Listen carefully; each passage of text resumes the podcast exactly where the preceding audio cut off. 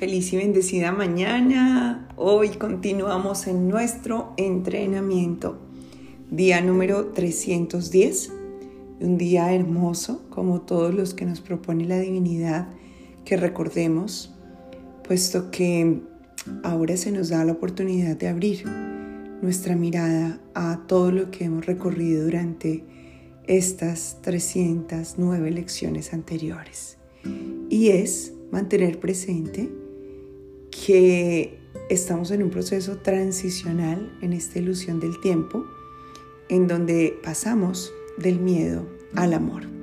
Esta mañana Jesús te recuerda a través de su propia visión que ha pasado ese día sin miedo y lleno de amor. Y hoy te invita a que tú lo declares. Paso este día sin miedo y lleno de amor porque es tal cual como Dios diseñó nuestra existencia, como Él lo ha permitido y lo quiere para nosotros y como el Hijo de Dios quiere que lo sea. ¿Y cómo podemos hacerlo? Estando en su presencia, no hay otra forma. Y la única manera de estar en presencia de Dios es honrando el ser que somos, el Hijo que somos, honrando la capacidad que nos ha dado de explorar su presencia a través de nuestros dones, de nuestros talentos, ofreciéndolos a todos los que nos rodean y comprendiendo que todos en sí los tienen. Pero esos dones y esos talentos no son temas especiales, sino son los dones y talentos que tenemos para perdonar, para descubrir el verdadero amor. Perdonar, perdonar el mundo de ilusiones, amar, amar que todos estamos en casa con Dios. Perdonar un mundo de ilusiones es hacerme consciente de que el miedo no es mi enemigo, ni tampoco le huyo al miedo, y menos que el miedo puede estar presente en mi vida, pues cuando le damos la bienvenida al Padre, no existe ni un ápice de miedo, no hay.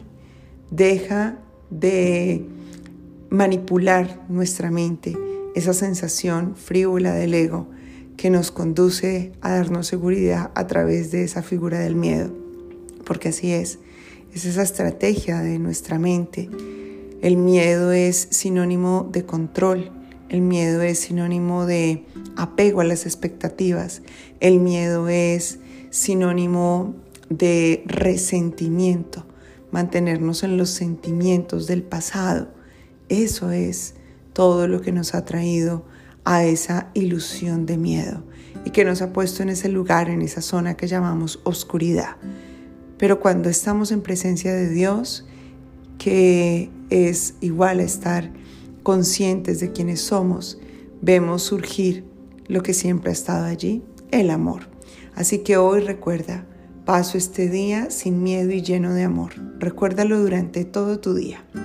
Vamos entonces a orar juntos como nos lo propone Jesús y oigámoslo dentro de nuestro corazón y veamos cómo reemplazamos ese pensamiento de miedo por un pensamiento de amor, que es literalmente la única forma de obrar un milagro.